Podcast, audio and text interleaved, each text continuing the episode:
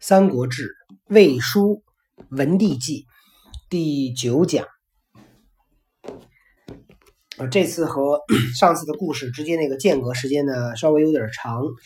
呃，最近这个多半工作也比较忙，所以耽误了一些。呃，另外，在我们读讲《文帝纪》哈，呃，我想这些听故事的朋友们都会有一种感受哈，和。武帝纪，也就是曹操的传记比起来，文帝纪呢，的确内容不多啊。如果我们去看《三国志》，呃，这个陈寿写的《三国志》的原著《文帝纪》的内容其实是非常少的。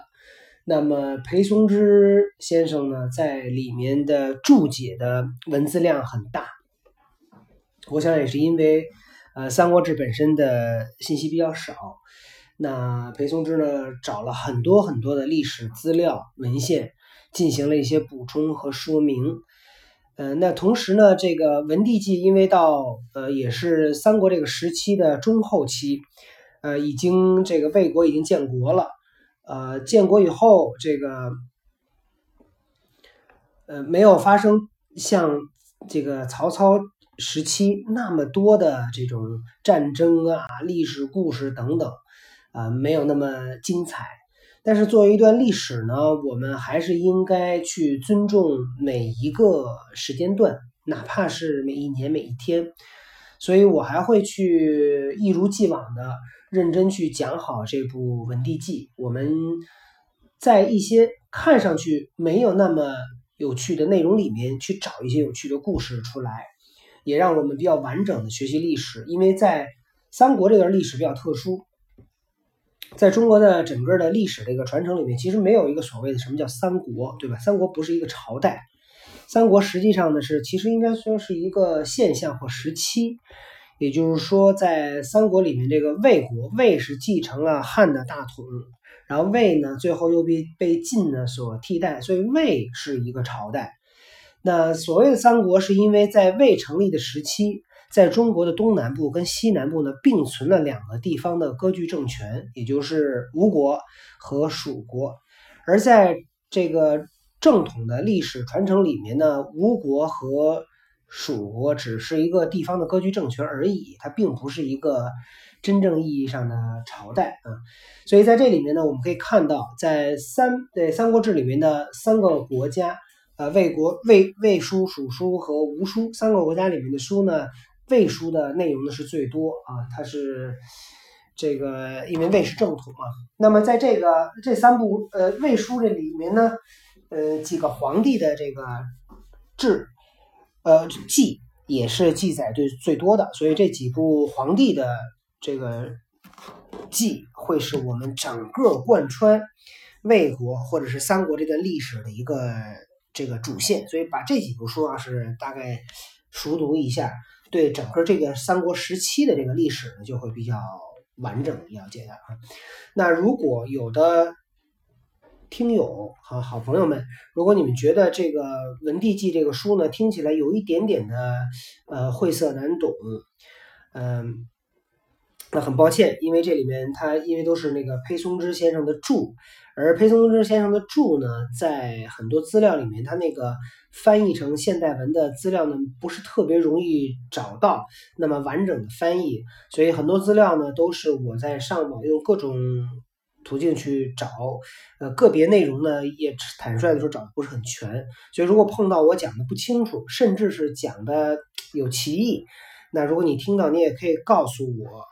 同时，如果你对呃《文帝纪》这部书呢，确实觉得好像没有那么好玩儿，呃，我也愿意去尝试在讲《文帝纪》的同时，去尝试着去讲一些这个蜀书和吴书里面的一些嗯其他的一些有趣的人物和故事啊，那个量可能没有那么大，可以在《文帝纪》故事里面去穿插，所以这样大家听起来呢不会觉得那么闷。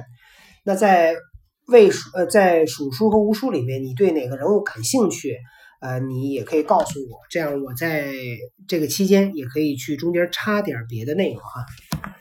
好，跟大家闲聊了几句啊，也是我很挺长一段时期的一个感慨，因为文帝纪确实读起来辛苦，而且我也看了一下，从这文字量上看，后面还挺挺长的，我真怕你听着听着你也觉得没劲，都不想听了，所以我想我把我的感受也跟大家分享一下啊，所以你们知道你们要做什么了哈。第一，听的时候如果有问题，呃，也可以我们讨论和分享。第二，如果你觉得文帝纪听起来没有那么精彩，你也告诉我说在。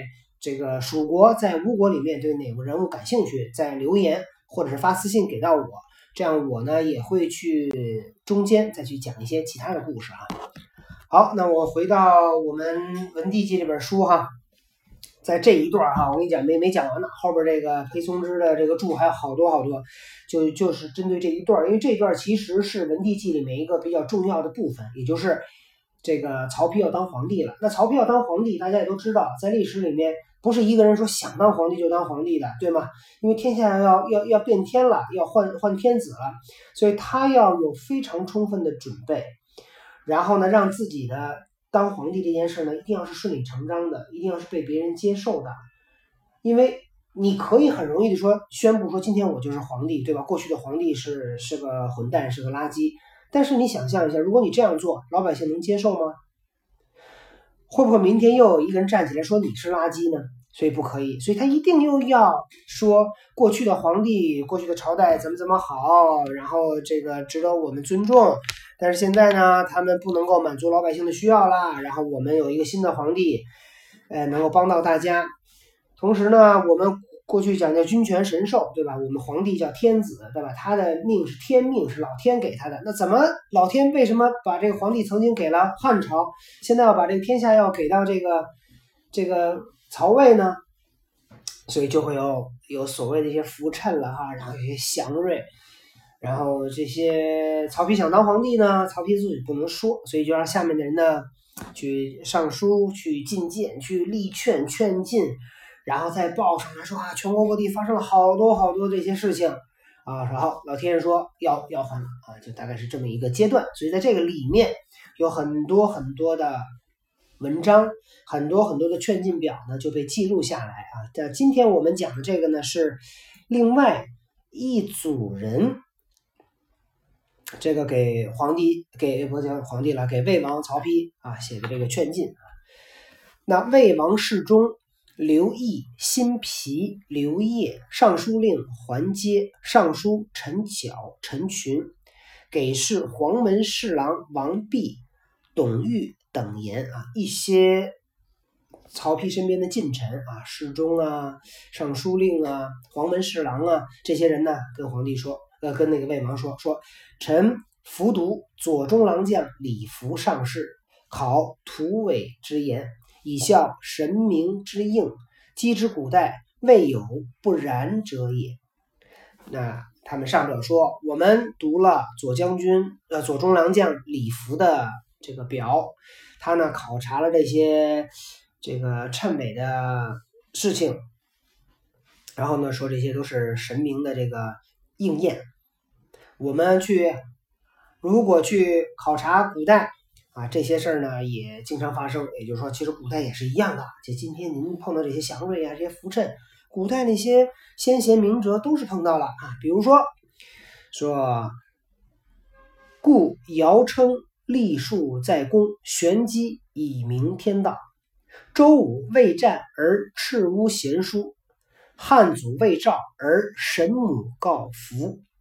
孝宣则威，自成木业，光武不一，名以乐称。是天之所命，以着圣哲。非有言语之声，芬芳之秀，可得而知也。图玄象以示人，微物以效益耳。在这里面呢，他们列举了古代的一些这个皇帝呀，一些这个重要的一些事件啊，都都有这个天机啊，都有这些呃浮衬啊、祥瑞啊。比如说这个尧，他称立树在公，玄机以明天道啊。他讲了有关尧的故事、周武王的故事、汉高祖。呃，汉孝宣帝，还有汉光武帝等等啊，这些人，因为在这个魏以前这个帝国历史，也就是这么几几代嘛，应该是。呃，《赤狐贤书》这个故事我们应该有听过了啊，讲的是那个周武王，这是记录在《尚书大传》里面有写说，武王伐纣，官兵于孟津，有火流于王屋，化为赤乌三族。说武王讨伐纣王，商纣王，这是呃在商周这个交替的时期。然后武王就在孟津这地儿呢，看这个是演习呀，还是战斗？那突然呢，有一股火掉在这个房房檐上，这火呢就化作了一个赤乌啊，赤乌是一种神鸟啊，一个瑞鸟，三三个角啊，这个赤乌就相当于代表太太阳神的样子。那就说，哎，说你看我来这个讨伐纣王，这个太阳都来帮助我了啊，这就叫呃赤乌贤书啊。我们在讲到。赤壁大战的时候，呃，也有过类似的一些事情，好像是在吴国，嗯，在火烧赤壁之前，也是有这样的。然后这是讲的这个叫呃赤狐贤书，然后还有一个小故事是这里面有提到的光武不一，名以乐称。光武大家知道是东汉的开国皇帝啊，当然你说他是中兴也可以，你说他是开开创新的基业也可以，因为在西汉末年，呃，王莽篡权建立了新朝，而且新朝也是有几十年的历史，所以其实东汉、西汉、东汉其实两个是各分开了两个政权啊，只是光武帝是汉族的，呃，汉朝的这个。啊，后代，然后他又恢复了汉的这个国号，啊，但是实际上中间这这是两个历史时期了。那么光武帝在这个打天下的时候呢，刚开始他是一个放牛娃，啊，也是一个这个布衣的出身，啊，他当然身体里面流的是这个皇帝的血统啊，但是他，呃，大家也知道这个古代皇帝，很多人都说是什么皇帝的血统啊，包括像什么刘备啊，都都都是这样的。但你想象一下。那古代皇帝是什么？古代皇帝是什么三宫六院七十二嫔妃？那他可能妻妾就可能好几十人上百人，他一年可能得生好多儿子。那有的皇帝是这个汉汉汉景帝还是谁？就是那那可能他有一百多儿子。那么一百多儿子，每个儿子下面再生个几十个、上百个，那他的这个就是整个这个血脉就是一个非常庞大的一个体系。所以任何可能保不齐你走大街上一不小心撞着一人，这人可能都跟。古代某个皇帝有关系啊，这这可能都是这些皇族的某带着某些血统在里面，所以这个其实也也不新鲜啊。然后这个光武帝在打天下的时候，因为他是布衣嘛，所以就呃，然后有人就当时流行那个谶语啊，说有一个叫刘秀的人将来要要要要要要要当这个天下之主啊。然后这个，但是刘秀听了以后呢，一开始还不相信啊，因为你想这。这个满大街、满世界叫刘秀的多了，凭什么就是你呢？啊，你就是一个放牛娃，你怎么可能当皇帝呢？但我想这件事在刘秀心中可能已经埋下了一个种子，说：哎，会不会我就是那个未来的皇帝呢？呃，我要不要去试一试呢？啊，所以这个也是跟这个浮沉有关。浮沉这个东西，呃，因为在呃古代。呃，人们的这个怎么讲？嗯，科学知识也不是很很很发达，然后很多自然的现象呢解释不了，所以呢，他们就会基于很多的神话，基于很多的想象啊。浮衬，我觉得也是类似一种延伸。就当你碰碰到了某一个特殊的情况，某一个特殊的场景，某一句特殊的话，那人们当时也不知道什么意思，然后就把它记下来。最后发现跟某个历史事件去联系起来了啊，呃，当然这是从这个角度去看。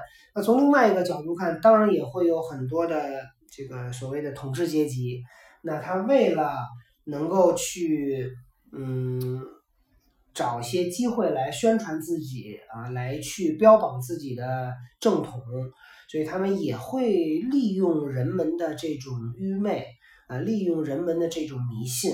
来去来去实现自己的某些政治目的啊，所以你说那些所谓的谶纬那些话，有些可能是先有的话，最后跟某一个历史事件对应上了；有些可能是有了个历史事件又编出了个话，呃，到底谁先谁后？呃，有些东西没办法考证，啊，包括现在你说有些事情，可能大家也就是说，我认为是这样的，我分析这个样子。所以各位，我们去学习历史也是一样，我们要抱着一个呃学习的、探索的、批判的眼光去看，啊，也不要别人说了以后我们就完全盲目的相信，要过过脑子，我们是怎么想的。啊，然后历史都是人写出来的，对吧？那写的时候就带着很多的可能性，它不能够完全的表达历史，所以我们既要去学习啊，就要去考证，又要好奇，又要敢于挑战、怀疑啊，这样的话，这个历史可能会更有意思。好，回到文章里面 啊，自。汉德啊，在这儿讲，他说就讲了几个这个谶，这个呃叫什么浮谶啊，谶纬。然后呢是天之所命以着圣贤，说天命啊要去赋予某一个圣贤，呃，然后呢他就会，他不一定要说出来，对吧？他老天也不可能说一句话让老百姓听到嘛，所以他就会通过某种天象来去。指示出来，啊，来去告诉老百姓说，哎，你看这个人有什么不同啊？他可能长得，这个就，呃，龙眉凤目啊，什么这个长得就是一副帝帝王之相啊，或者是他的某一个走路的姿势啊，或者是某一些什么特征，啊，他就把这个意思要传达出来。自汉德之衰，渐染术士，桓灵之末。皇极不见，继于大乱二十余年。说从汉朝的这个国运呢，已经衰败了啊，已经有很长一段时间啊，在桓帝灵帝之末，呃，整个皇权已经被被瓦解，天下大乱有二十多年的时间。天之不敏，诞生名圣。以济其难，是以福趁先着，以彰至德。说天老天呢不会灭亡的，那他就会出现一个新的名人，一个圣人，然后带领我们呢去度过这段危难。那老天呢就会先 这个用这个扶衬的方式啊，然后去明示，不叫明示天下了哈，去指示啊，告诉天下啊，说有这么一个圣人要来了。呃，殿下建作未欠，而灵象便于上，群瑞应于下，四方不羁之民归心向义，唯惧在后。虽典籍所传，未若今之盛也。说殿下建坐是指走上建坐的主阶啊，就是您现在还没有当皇帝。啊，没有走上这个皇皇位，但是呢，这些灵象，灵象是指什么？上天所显示的景象啊，这些灵象呢，在上面啊，上天你看星象也能看出来啊，云也能看出来，天也能看出来。群瑞应于下啊，这些地上出现就是祥瑞，今天这儿出个白鸡，明天那儿出个什么赤龙，什么黄龙现等等。四方不羁之民归心向义。啊，说这个各个地方的人不羁呢，就是指这个啊不受约束啊，就是那些没没有被教化的这些人啊，这些各个地方那些老百姓，那么他都是要要要要拥立您当皇帝，归心向义哈，他们的心都向往着义这个字，为惧在后，都恐怕落在后面啊，都争先恐后的去跟着您走。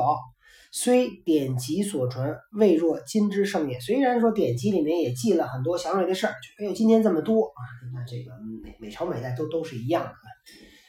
臣妾远近，莫不服早。说臣妾远就我们这些人啊，这个近臣这些呃手下臣臣属。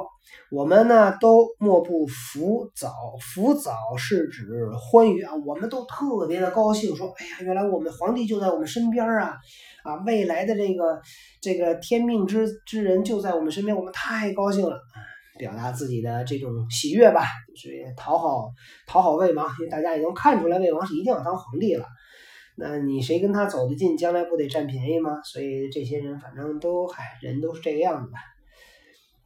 王令曰：“呃，狂牛之伯似虎，有之又似何？是有似是而非者，今是是矣。